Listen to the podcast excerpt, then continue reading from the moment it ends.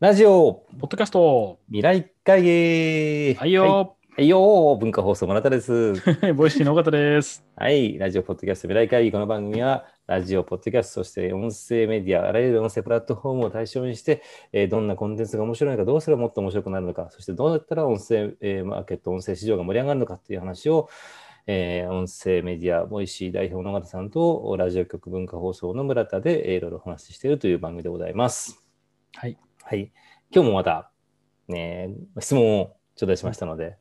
読ませてもらってよろしいでしょうか。やりましょはい、やりましょう。えー大阪府にお住まいのボイシーネーム、たーちゃんという方がメッセージを頂戴しました。えー年齢は50歳ということでいただいてます。う。たっちゃん、ありがとうございます。えーありがとうございます。本当嬉しいですね。えー世代によってラジオの聞き方ってどの程度違うのでしょうまた、どんな聞き方をしてるのでしょうそもそも聞かない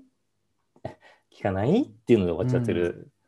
まなあ、るほこどなのおボイシー、ボイシーのメッセージいただいたんですけども、質問はラジオって言葉を使ってもらってますけども、まあ、当然その世代によって聞き方違うでしょうっていうのはどんな聞き方をしてるでしょうかっていうので、えーまあ、っていう質問なんですけども、まあ、音声まあ、ラジオの話は後でするとして、音声、ボイシーに関しては、この人は50歳の方なんですけども、うん。ボイシーの今、平均ユーザーの年齢って何歳ぐらいなんですか僕たちはね、30前後が一番多いんですよ。 ?30 前後。はい25から45ぐらいがボリュームゾーンですうんうんね。うん、でそうすると、このボイシーネームたーちゃんのボイシーの中では、まあ、比較的、まあ、ベテランというか、上の、そうですね。比較的ベテランの方ですね。そうですよね。うんボイシー、プラットフォームボイシーでは年齢によって聞き方って違いますそれ感じますそうですね。うん、そこをやりたいですね。でもなんか今全然違うこと話していいですか 全然いいですよ。 いいいいですよ。いやなんか前回はい村田さんがはい。コメントをあのーなんかいただいたコメントを読んだ時にはい。めっちゃうまいなと思ったんですよ。なんかリスナーコメントを読むのがねああ、そうなですんかか。あありがとうございさますすがラジオずっとやってるからなっていう感じがしてたんですよね。あありがとうございます。はい。今回っはい、そうでもない。て思ったんですよ。 で何かなって思ってはい見。たら前回の人のはい。コメン質問の書き方がそもそもラジオ体質なんですよ。まあ、そうですね。前回、あのアッキーさんはあの「いつも楽しく聞いております」「ボイシー BGM についての質問です」「こうこうこうこうこうなっていますがいかがですか?」みた いなめっちゃ、ザ・ラジオのはいはい。質問の仕方そなうんでラすジオよっねぽ。いなと思って私も読んでました。はい。はいはいはい。で、今回のたーちゃんさんは、めちゃボイシーっぽいというか、ネットっぽいんですよ。もうご挨拶なくて、そうですいいね。え質問なんですよね。はいはい。で、あ、そっかと思っなるて、ほこどれは、、そういう視点ですか。うんはいそういう文文脈ってあるんだなって思いました。あのそうです全然ね。皆さんあの気にせずコメントはいただきたいですけど、ああの、そうですね。あの、一緒今言にって直できますね、これね。はい、あの 面白いのは以前にあの紹介したあのアッキーさんっていう文章を読んでる時確かに私もなんかスラスラ言ってる感じがしたんですよ。うらん。うんなんかラジオっぽいなと思いながら。うんうん。で今のちょっとたーちゃんさんのあの質問はあの、まあ、そのまま書いてあるまま読んだんですけども、うんまあ、ラジオっぽくはないのであのなんかもしかしたらそういうのかもしれないですね。そうですね、なんかツイッターのコメントみたいな感じ、あそうですね。うん、うん、面白いですね。でもたーちゃんさんは50歳どっちかっていうとラジオ世代の方なんですけどねあのボイシーですけどね。そうなんですよね。うんでもまあこういう世代の方がこのラジオポッドキャスト未来会議を聞いてくれてるというのはむちゃくちゃ嬉しいですね。嬉しいですうね。んまあ、ラジオって当然そのデバイスとしても違いますしあのメディア環境が変わってきてるんでうん当然聞き方も違ってて今で言うとそのタイムフリーといってラジオってあのラジコでタイムフリー聞き逃しサービスがあるんでぶっちゃけその生放送で聞かなくたって後で聞けるわけじゃないですかうんだから自分の好きな番組を好きな時に聞くっていうのがあって特にその若い10代とかだと、まあ、アイドルとかの番組をお聞くっていうのが、まあ、それは昔から当然あったはあったんですけどもうんなんかずっとラジオつけておいてあ来た来たっていうんじゃなくてもうピンポイントで合わせてそこにめがけていって終わったらさよならっていうのがやっぱ多くなりますよね当然そういうメディアになってますから。そうですね。ででそのアイドルだけじゃなくてその作り方もそうなんですけども音声ラジオずっとかけてくれてる前提でもしくはかけずっとかけてほしいという前提で作ってるので聞いてる人もあなんかこうお通勤中とかお仕事の合間とか運転中とかにラジオつけてくれなんとなくずっと聞いてくれてるっていうのが、まあ、もうちょっと昔のあー作り方だったり聞き方だったりするんで当然その世代の上の方はそういうことを前提にしてラジオを聞いてくれてるでしょうし、えーさっき言いましたように若い10代20代の方っていうのはそうじゃなくて、えーずっとかけてることが前提ではないのでラジオつけてるの前提ではないので、えーやっぱり、まあ、特にその検索をしたりとか SNS で飛んできたりとかで、えーピンポイントで聞くしかも番組全部聞くというよりもその聞きたい話だけ聞くとかまあゲストの話だけ聞くというようなところはあると思います、もちろん聞く人は減ってるはいると思うんですけども。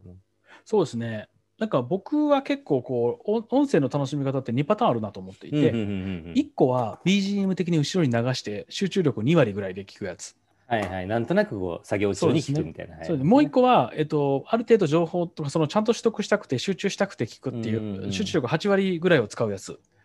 集中力8割ぐらい作ってる時は家事をしたりとか、うんうんどちらかというとそのちょっと気楽な方をうん手の作業の方を気楽にするうん感じで、まあ、二パそのどっちもあるのかなというふうに思ってますと。うんうんうんで比較的その BGM 的に聞くっていうものがかなり日本では主流になってたんじゃないかなと思って、うんででまあ、音楽を聞くっていうのもまあそれに近いうんうん感じで、ラジオを聞くときは何か作業をしててラジオを聞きながらの方が集中できるみたいな、うんうんうんそういう使い方だったと思うんですよね。うんうんでやっぱり世の中時間時短になってきて情報山ほど出てきたときにうんなんかもう後ろに何か流して BGM にしたいっていうニーズが若干減ってきているのかなとそういでうすね。気はします。うん、そうすねなの、で、その BGM 用途で音声を聞かずに、ちゃんと聞きたくて聞く、もしくはうん自分が何かしてる時間にもったいないからさらに聞くみたいなうんふうには結構なってきてるのかなとうん、うん思いますうん、ね。そうですね。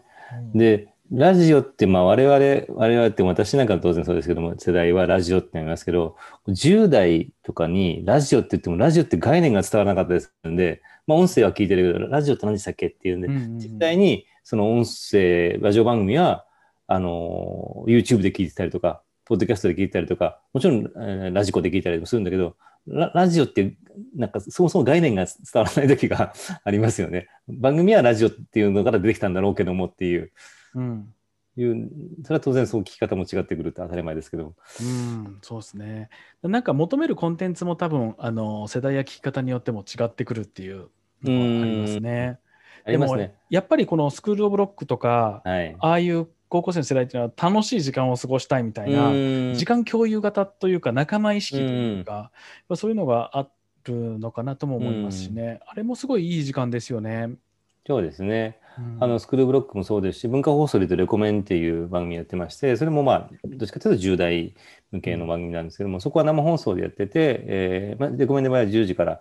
えー深夜1時までなんですけども、生放送で時間を共有して、まあ、芸人さんだったり、アイドルだったり、歌手の方が出てきてっていうような番組なんですけども、ああいう番組うちも作りたいんで すよ。え、生配信ですか生。あそういうのができるようなサービスになりたい。あー、 面白いの作ったりとか、なんあか、でもうちはね、もうみんなそれぞれ一人ずつやってるんですけど、なんかもっと世の中に面白い番組増えたらいいのになと思うんで、あー、そうですよね。そうですよね。うん生放送の番組って作るのに前後どれぐらい時間かかるんですか前後っていうのはなんでいきなり行って、はい、どうぞ、スタートってやんないじゃないですか。あそうですね、まあ、大体ラジオの場合って、生放送の番組で2時間とか3時間あるんですけど、大体出演者はまあ1時間前とかあー30分前とかに入りますよね。で、スタッフはもうちょっと前に入ったりして、えーまあ、あとはその、なんていうんですかね、ルーティンでやってる番組ってもう準備ももうあのほとんどなくなってくるんで、どんどんあれですけど、例えば特別番組みたいなやつとかって、すごい時間かけて準備したものだったら早めに、でも放送の前から準備したりもしますけども、うん。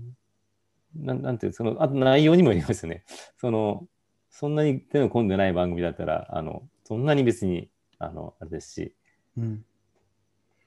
なるほどないややってみたらいいんじゃないですか。ボイシーでもう、生配信24時間うん。ラいジオみたいな。やーね、やってみたいですけどね、金ないっすわ。金、金いりとますかね。あと開発料とプロデューサーとかあーその辺の人も必要ですよあね。ーまあだね、誰が面白いもの作れるんでしょうね。